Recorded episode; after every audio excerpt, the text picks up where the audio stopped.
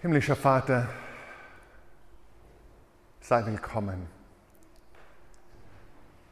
Sei willkommen, Herr Jesus Christus, in unserer Mitte. Sei willkommen, Heiliger Geist. Öffne du die Augen unseres Herzens, dass wir sehen, was du uns zeigen willst. Öffne du die Ohren unseres Herzens, dass wir hören, was du zu uns sprichst. Und gib uns ein offenes, williges Herz zu glauben und zu tun, was du von uns möchtest. Amen. Wir haben zum 15. Mal mehr oder weniger dieses Bild vor Augen, der Berg der Seligpreisungen in Eretz Israel, im, im, Land Israel. Es ist die 15. und letzte Predigt äh, in unserer Serie zur Bergpredigt. Wir haben im Januar begonnen und äh, schließen heute damit ab. Bevor wir in diesen letzten Abschnitt der Bergpredigt und nochmal einen Rückblick hineingehen, vielleicht eine Frage, um so dein Denken ein bisschen zu stimulieren. Was bedeutet es eigentlich konkret, Christ zu sein, Christin zu sein? Was ist das Wesen des christlichen Seins, des christlichen Weges? Was steht im Zentrum? Im Zentrum steht Jesus Christus. Friedrich, der lange Jahre Lehrer war, weiß, wie wichtig Mitarbeit ist. Im Zentrum steht auf alle Fälle Jesus Christus. Und im Zentrum steht, so würde ich es jetzt einmal nahelegen, die Frage, wer Jesus Christus ist und was es bedeutet, ganz konkret ihm nachzufolgen. Wer Jesus Christus ist, das schließt ein, was er getan hat und was es bedeutet, mit ihm unterwegs zu sein, ihm nachzufolgen. Also die 15. Predigt zur Bergpredigt, die nur drei Kapitel fasst, die man, in, je nachdem wie schnell man liest, wahrscheinlich in drei bis fünf Minuten durchlesen kann.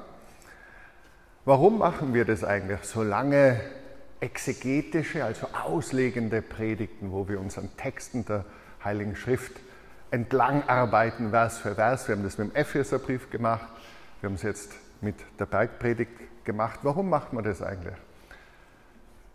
Das allererste, was dahinter steht, ist die Überzeugung, dass dieses Buch, diese heilige Schrift tatsächlich die Aussprüche Gottes sind, tatsächlich vom Geist des Schöpfers des Himmels und der Erde, des Universums eingehaucht sind, mit Leben erfüllt sind, mit Wahrheit, voll der Wahrheit sind, wahr sind und uns in das gute Leben und in die Freiheit hineinführen. Und da orientiere ich mich an Vorbildern, die mich geprägt haben, die exegetisch predigen, wie in unserer Zeit zum Beispiel Timothy Keller, Gemeindegründer in New York äh, und in der vergangenen Generation John Stott zum Beispiel in London oder auch Martin Lloyd Jones, den ich immer wieder zitiert habe, der hat ja den Epheserbrief, wenn ihr euch erinnern könnt, in 242 Predigten ausgelegt. Da war mir recht Schmalspur unterwegs, ich glaube es waren auch so ungefähr 15. Und äh, zur Bergpredigt hat der Martin Lloyd Jones, die Karin hat ihn übrigens erwähnt, erinnert euch, sie hat uns das Bild von ihm äh, vor Augen oder ein Foto gezeigt. Äh, die Bergpredigt hat er in 60 Predigten entfaltet. Also, na, immerhin. Also, wir machen es in einem Viertel. Wir sind eh Schnellsiedekurs, eigentlich. Warum predigen wir exegetisch? Warum machen wir das auch im Gottesdienst so, dass wir zuerst die Lesung haben und die Lesung getrennt ist von der Predigt und nicht in der Predigt der Text vorgelesen wird? Auch dahinter steht die Überzeugung, dass wir zwischen der Primärquelle, die Autorität hat, und der Auslegung, die nur insoweit Autorität hat, als sie mit der Primärquelle übereinstimmt, unterscheiden wollen. In unseren Medien beklagen viele, auch ich, dass sich immer mehr Berichterstattung und Kommentar vermengt und dass ganz viel Berichterstattung tendenziös ist und ganz stark äh, eigentlich Kommentar enthält. Und in unserer Gottesdienstordnung lesen wir aus der Schrift vor und am Schluss heißt Wort des lebendigen Gottes. Und wir sagen, Dank sei Gott. Und wir predigen deshalb exegetisch, weil wir haben diese Stelle im äh, Gemeindewochenende auch betrachtet, weil es die Grundlage für unser Zusammensein ist. Im Epheserbrief 2, Verse 20 bis 22 heißt es, ihr, ihr Christen, seid aufgebaut auf der Grundlage der Apostel und Propheten. Die Lehre der Apostel und Propheten, die Lehre der Heiligen Schrift, wobei Christus Jesus selbst Eckstein ist. In ihm zusammengefügt wächst der ganze Bau zu einem heiligen Tempel im Herrn und in ihm werdet auch ihr mit aufgebaut zu einer Behausung Gottes im Geist. Und wenn wir gemeinsam in die Schrift eintauchen und mit der Schrift ringen, dann entsteht das. Der Sam hat die Frage gestellt beim Wochenende, wie ist es? So viele von uns haben unterschiedliche Gemeindehintergründe, unterschiedliche Prägungen. Wie gehen wir damit um? Und eine Antwort darauf ist, dass wir gemeinsam uns Jesus zuwenden und der Bibel zuwenden und gemeinsam die Bibel studieren und dadurch eine gemeinsame Kultur uns erarbeiten auf dem, wie wir uns von der Bibel prägen lassen. Deswegen machen wir das. So. Jesus beginnt ziemlich hardcore. Ja, also wenn wir da jetzt im nächsten Bild sehen, Jesus, oder endet vielmehr hardcore, Jesus spricht von zwei Häuselbauern. Das eine Haus hier aus den Alpen in eine Fels, auf Fels und in eine Felsnische gebaut. Das andere Haus äh, am wunderschönen Strand. Ja. Sand, ich weiß nicht, Palmen sieht man keine, kann man sich dazu denken. Und wir wissen natürlich schon, die wir die Geschichte kennen und die wir zugehört haben, wie das weitergeht. Das eine ist solide gebaut, das andere ist auf Sand gebaut.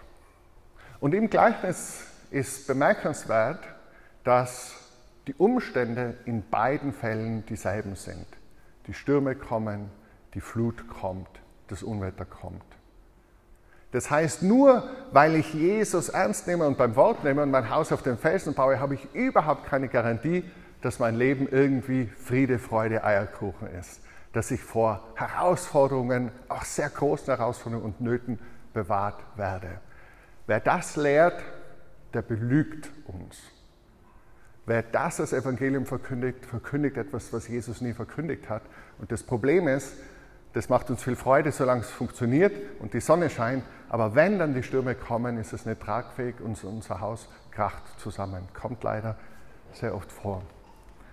Und der Unterschied in dieser Bauweise ist ein einziger. Beide hören die Lehre Jesu und in diesem Kontext ist es natürlich vor allem die Bergpredigt, das ist der Abschluss der Bergpredigt. Wer diese meine Worte hört und sie tut, der baut auf Vers. Wer diese meine Worte hört und nicht tut, der baut auf Sand. As simple as that. Ganz einfach. Und dann kommt das Unwetter und beim Haus am Sand schaut es dann hinterher so aus. Desaster. Jesus ist wirklich drastisch. Also am Schluss türmen sich die Warnungen auf, Warnung um Warnung, ja, von den zwei Wegen und den zwei Pforten und von den Bäumen, die unterschiedliche Frucht bringen, von denen, die sagen, hey, wir haben ja Zeichen und Wunder getan, aber die Jesus nicht kannten. Also am Schluss wird Jesus wirklich ganz ernst. Jesus, glaube ich, hat super lachen können, aber irgendwie ist das Leben auch ernst und sagt, hey, am Schluss möchtest nicht, dass das die Endbilanz deines Lebens ist. Verwüstung, Zerstörung. So, was ist das nächste Bild? Ja, genau. Jetzt möchte ich euch ein bisschen noch einen Zoom-out machen, um euch einen Überblick zu geben. Erstens im, äh, oder gehen wir noch zum Bild zurück, weil jetzt, das sage ich nicht, sondern listen wir gleichzeitig. Äh, Im Matthäus-Evangelium, das speziell sich an Jüdinnen und Juden wendet, äh, wird Jesus uns vorgestellt unter anderem als neuer Mose, der dort auf diesem Berg Torah verkündet, auslegt. Äh, und Jesus ist so dargestellt im Matthäus-Evangelium, dass er fünfmal lange Reden hält, bewusst eine Nachahmung der fünf Bücher Mose, von 1. Mose bis 5. Mose. Die erste grundlegende, längste Rede ist die Bergpredigt, Kapitel 5 bis 7. Dann kommt die Aussendungsrede, der Missionsbefehl äh, Diskurs, Kapitel 10, dann die Gleichnisse zum Himmelreich, Kapitel 13, dann die Gleichnisse oder die Rede über die Gemeinde, Kapitel 18 und am Schluss die Warnung an die Schriftgelehrten und Pharisäer und die Rede über die letzten Dinge, die Endzeit, Kapitel 23 bis 25. Fünf große Reden im Matthäus-Evangelium. Hier die grundlegende, die erste, die Bergpredigt, die berühmteste Predigt wahrscheinlich aller Zeiten. Und die Bergpredigt folgt einer Struktur und die Struktur habe ich versucht euch da so darzustellen. Sie beginnt mit den Seligpreisungen und ganz entscheidend, ganz am Anfang ist da Gnade. Weil wenn du die Bergpredigt liest, dann kannst du dich so überfordert fühlen, das kann so ein schweres eisernes Joch sein, dass du sagst, das schaffe ich nie und nimmer. Und wenn es das braucht, um mit Gott zu leben, und wenn es das braucht, um vor Gott wohlgefällig zu sein, habe ich keine Chance. Aber die Bergpredigt beginnt damit, dass das selig die Armen im Geist sind. Dass die selig sind, die vor Gott arm sind und die wissen, dass sie vor Gott arm sind.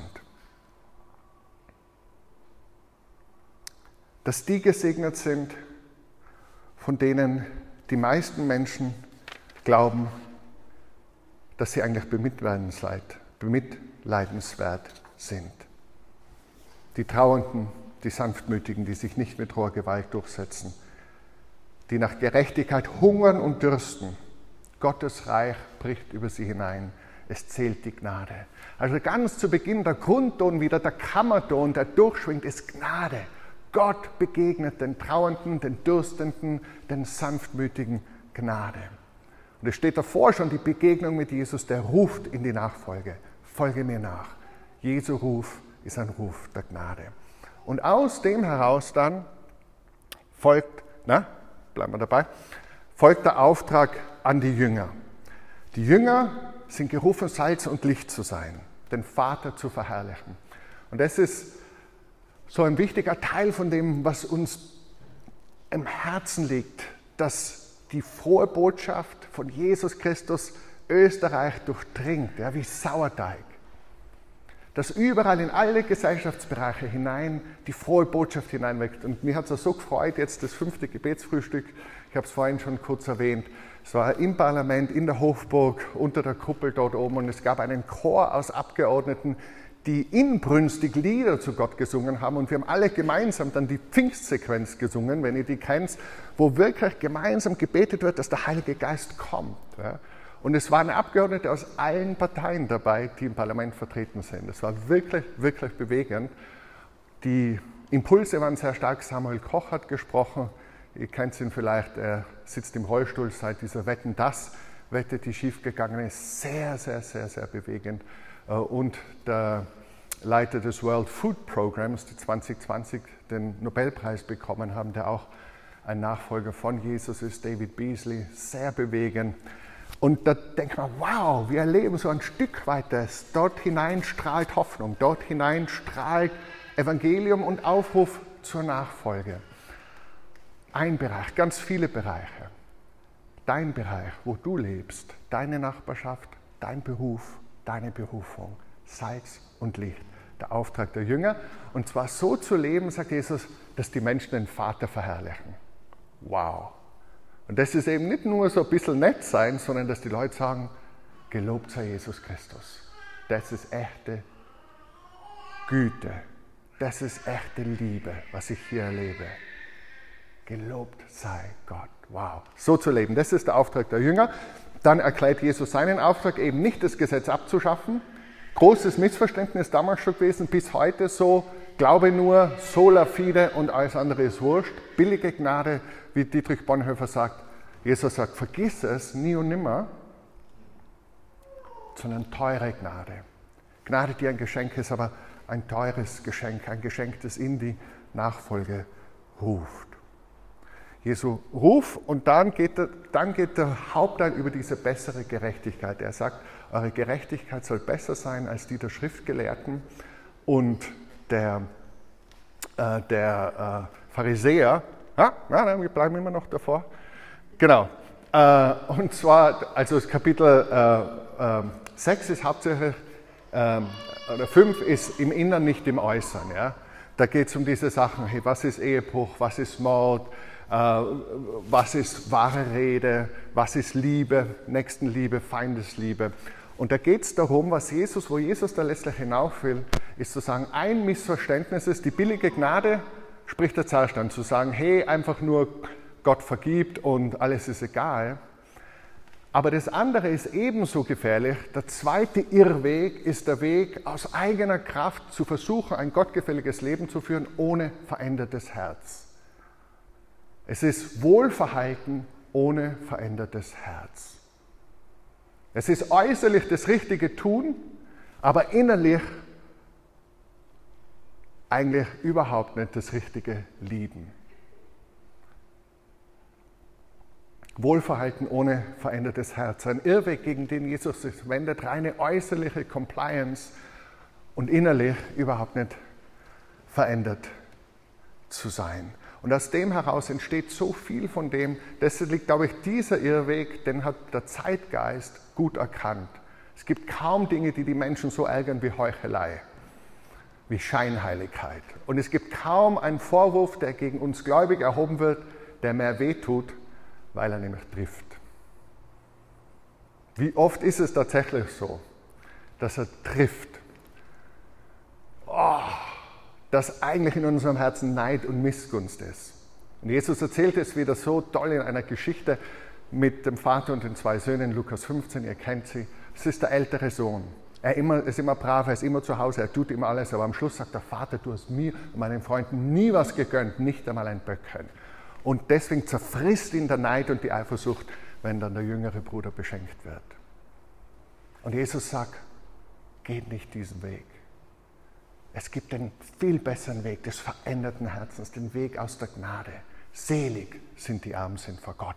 Selig sind die Sanftmütigen. Selig sind die, die sich von Gott gesund leben lassen.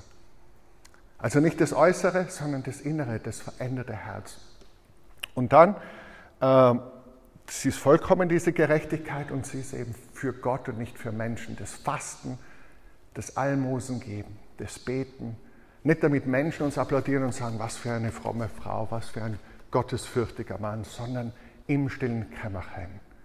Echt, ehrlich, authentisch.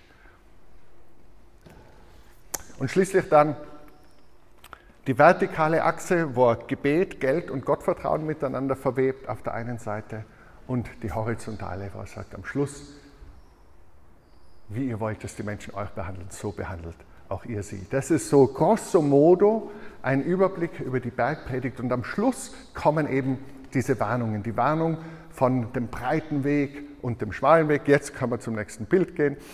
Genau, ihr seht da die breite Fahrstraße, die zu allem gemütlich hinaufführt, geringe Steigung, selbst im Nebel gut zu finden. Und dann die Abkürzung, die Direttissima zum Hochleger hinaufführt, wo wir eigentlich hinwollen. Und die, wenn du tief in ein Gespräch äh, vertieft bist, wirst du diese Abzweigung übersehen. Wenn es ein bisschen dunkel und neblig ist, wirst du diese Abzweigung übersehen. Es ist zwar ein Wegweiser dort, schön gelb vom Alpenverein aufgestellt. Und Jesus sagt, hey, es gibt einen Weg und das ist der Default Mode. Auf dem Weg wirst du gehen, wenn du nicht aufpasst. Das ist der breite Weg und der führt ins Desaster. Und dann gibt es den schmalen Weg und ich gebe der Wegweiser. Mein Leben ist Wegweiser. Meine Predigt ist Wegweiser. Das Leben meiner Jünger und Jüngerinnen sind Wegweiser, die dir sagen, das ist der gute Weg, das ist der Weg, der zum Leben führt. Der Weg der Nachfolge, der Weg des veränderten Herzen. Und den breiten Weg kannst du gehen, indem du nur äußerlich Compliance hast und innerlich nicht verändert bist. Oder eben, wie Jesus sagt, die Gesetzlosigkeit. Von der spricht er am Schluss immer wieder. Ihr sagt zwar, ihr habt alles das in meinem Namen getan, aber ihr habt es eigentlich gesetzlos gelebt. Wenn du meine Worte hörst und nicht tust, das ist dein Haus auf Sand bauen. Da wendet er sich eben gegen diese billige Gnade. Ähm, Bonhoeffer, Dietrich, äh, hat über die Bergpredigt gelehrt, als er die Kirche in Deutschland, die bekennende Kirche, vorbereiten wollte auf die Gefahren der Zeit im Nationalsozialismus in dem illegalen Predigerseminar in Finkenwalde. Es wurde 37 aufgelöst im September von der Gestapo, aber das Manuskript für Nachfolge war schon beim Verleger Christian Kaiser Verlag in München und ist noch 37 erschienen und dann erst wieder nach dem Krieg. Und es ist wirklich eine Schrift für die Zeit. Was er sagt ist, eine Kirche, die billige Gnade anbietet, bietet Bedeckung der Sünden der Welt, die sie nicht bereut und von denen frei zu werden sie erst recht nicht wünscht. Billige Gnade ist die Gnade, die wir mit uns selbst haben. Billige Gnade ist Predigt der Vergebung ohne Buße, ist Taufe ohne Gemeindezucht, ist Abendmahl ohne Bekenntnis der Sünden, ist Absolution ohne persönliche Peichte. Billige Gnade ist Gnade ohne Nachfolge, Gnade ohne Kreuz, Gnade ohne den lebendigen Mensch gewordenen Jesus Christus. Teure Gnade ist der verborgene Schatz im Acker, um dessen Willen der Mensch hingeht und mit Freuden verkauft, was er hatte. Die köstliche Perle, für deren Preis der Kaufmann alle seine Güter hingibt. Die Königsherrschaft Christi, um deren Willen sich der Mensch das Auge ausreißt, das ihn ärgert. Teure Gnade ist das Evangelium, das immer wieder gesucht, die Gabe, um die gebeten, die Tür, an die angeklopft werden muss. Teuer ist sie, weil sie in die Nachfolge ruft. Gnade ist sie, weil sie in die Nachfolge Jesu Christi ruft. Teuer ist sie, weil sie den Menschen das Leben kostet. Gnade ist sie, weil sie ihm so das Leben erst schenkt. Und diese teure Gnade, in die ruft Jesus hinein und sagt, hey, geh nicht den breiten Weg, geh den Weg der Nachfolge, geh den Weg mit mir. Das ist der gute Weg, das ist der Weg des Lebens. Das ist der Weg des Lebens. Und ich habe euch ganz zu Beginn der Predigt schon gesagt, dass es so von der Auslegungsgeschichte her zwei große Missverständnisse gab die in diese Kerben schlagen, gegen die Jesus eigentlich schon lehrt. Das eine Missverständnis ist, du musst die Bergpredigt halten, damit Gott dich liebt, damit Gott dir vergibt. Das ist unmöglich. Das schaffst du nie. Völlig unmöglich. Das wäre Gesetz. Das wäre der Tod. Würdest du nie schaffen. Ein Joch, das man nie tragen könnte. Sie beginnt mit Gnade und im Zentrum des Matthäus-Evangeliums ist was? Worauf läuft alles hinaus? Dass Jesus stirbt und wieder aufersteht. Die Taufe zur Vergebung der Sünden, das ist das Zentrum, von dem her alles leuchtet und durchdrungen wird. Mit Kraft, mit Liebe. Aber das zweite Missverständnis ist eben, die Bergpredigt ist so perfektionistisch, die nur einen Zweck hat, dir und mir zu zeigen, dass wir es nie und nimmer schaffen und dass wir Gnade brauchen. Und for all practical purposes kann man sie vergessen. Hat nichts mit der Praxis zu tun. Und auch das Missverständnis, das ist vor allem in den von der Reformation geprägten Kirchen, liegt es nahe. Das führt zu dieser billigen Gnade, gegen die Bonhoeffer ins Feld zieht, äh, wo er sagt, also Bonhoeffer, ist, Bonhoeffer sagt, das Wort von der billigen Gnade hat mehr Christen zugrunde gerichtet als irgendein Gebot der Werke. Interessant, also er schreibt es natürlich als Protestant, 450 Jahre nach der Reformation. Das Wort von der billigen Gnade hat mehr Christen zugrunde gerichtet als irgendein Gebot der Werke. Könnte man jetzt darüber diskutieren, ob das stimmt, aber es ist ein Irrweg.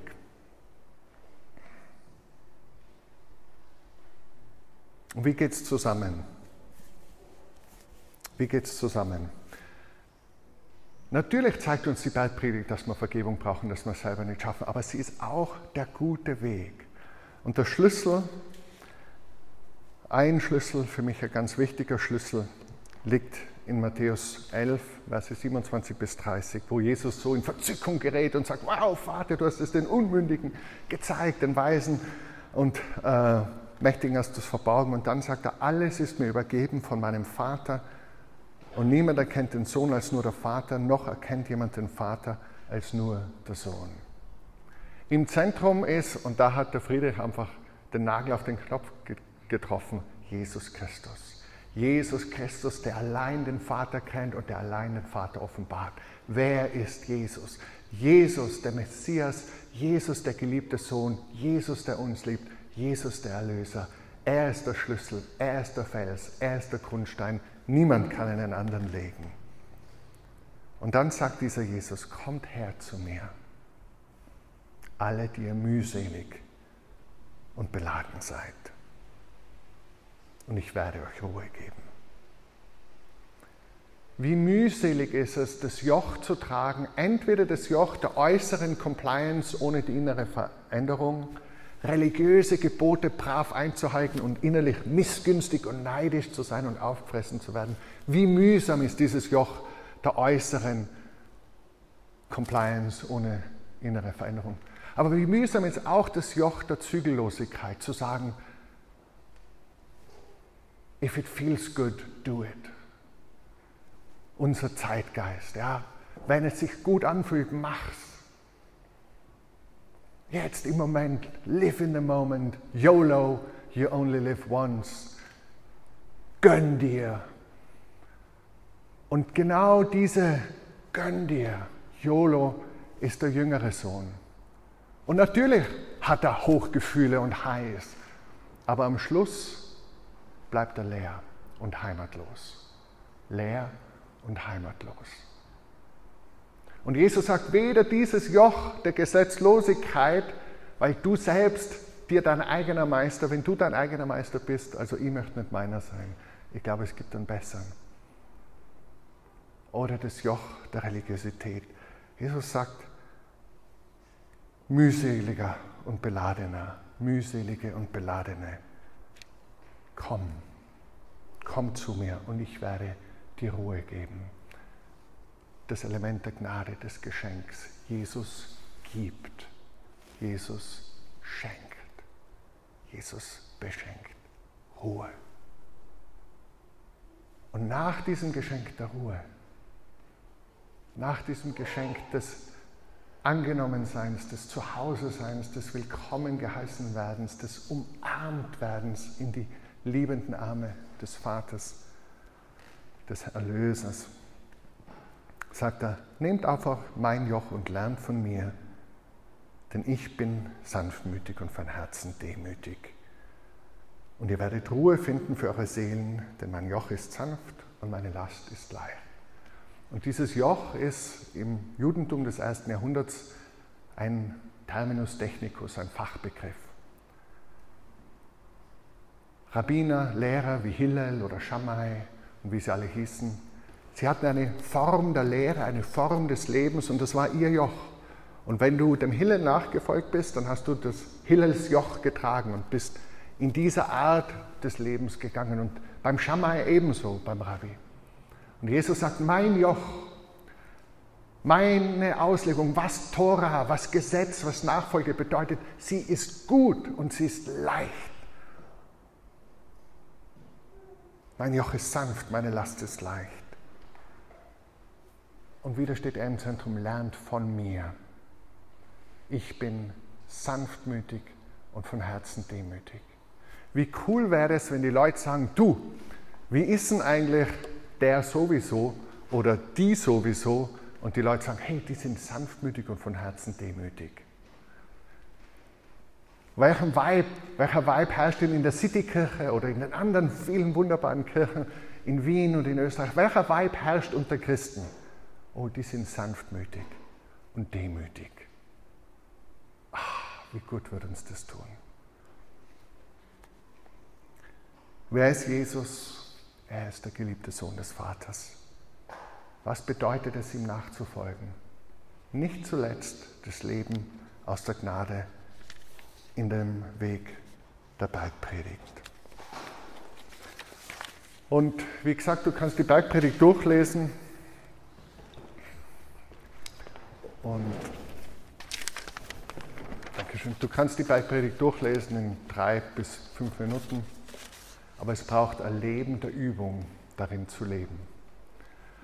Und das ist die Einladung jetzt am Abschluss Geh diesen Weg der Nachfolge, geh diesen Weg mit Jesus. Leg ihm ab, wenn Schuld, wenn Scham, Wenn Sünde zwischen dir und Gott steht, leg sie ab. Wenn Zerbrochenheit und Müdigkeit, Ausgelaugtheit dich prägt, dann lass dich tragen zu Jesus und lass dich von Jesus gesund leben und dir sein Leben zusprechen. Und geh Schritt für Schritt, Schritt für Schritt, Schritt für Schritt.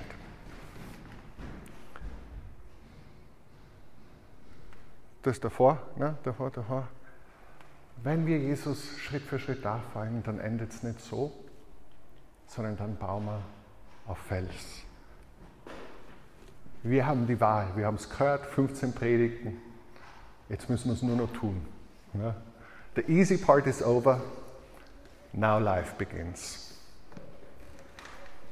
Vater im Himmel, hilf uns nicht nur Hörer deines Wortes zu sein, sondern Täter. Herr, jeder von uns, der von einem, einer Last getragen wird, äh, geplagt wird, der eine Last trägt, die zu schwer ist für uns, zeig uns doch jetzt, was diese Last ist und hilf uns, sie bei dir abzulegen. Jeder, der Heilung, der Vergebung braucht, beschenk uns damit. Und hilf uns, den Ruf zu hören, deinen Ruf, der sagt, komm, folge mir nach. Jesus, wir wollen mit dir unterwegs sein. Wir wollen dir nachfolgen. Gib uns die Kraft dazu.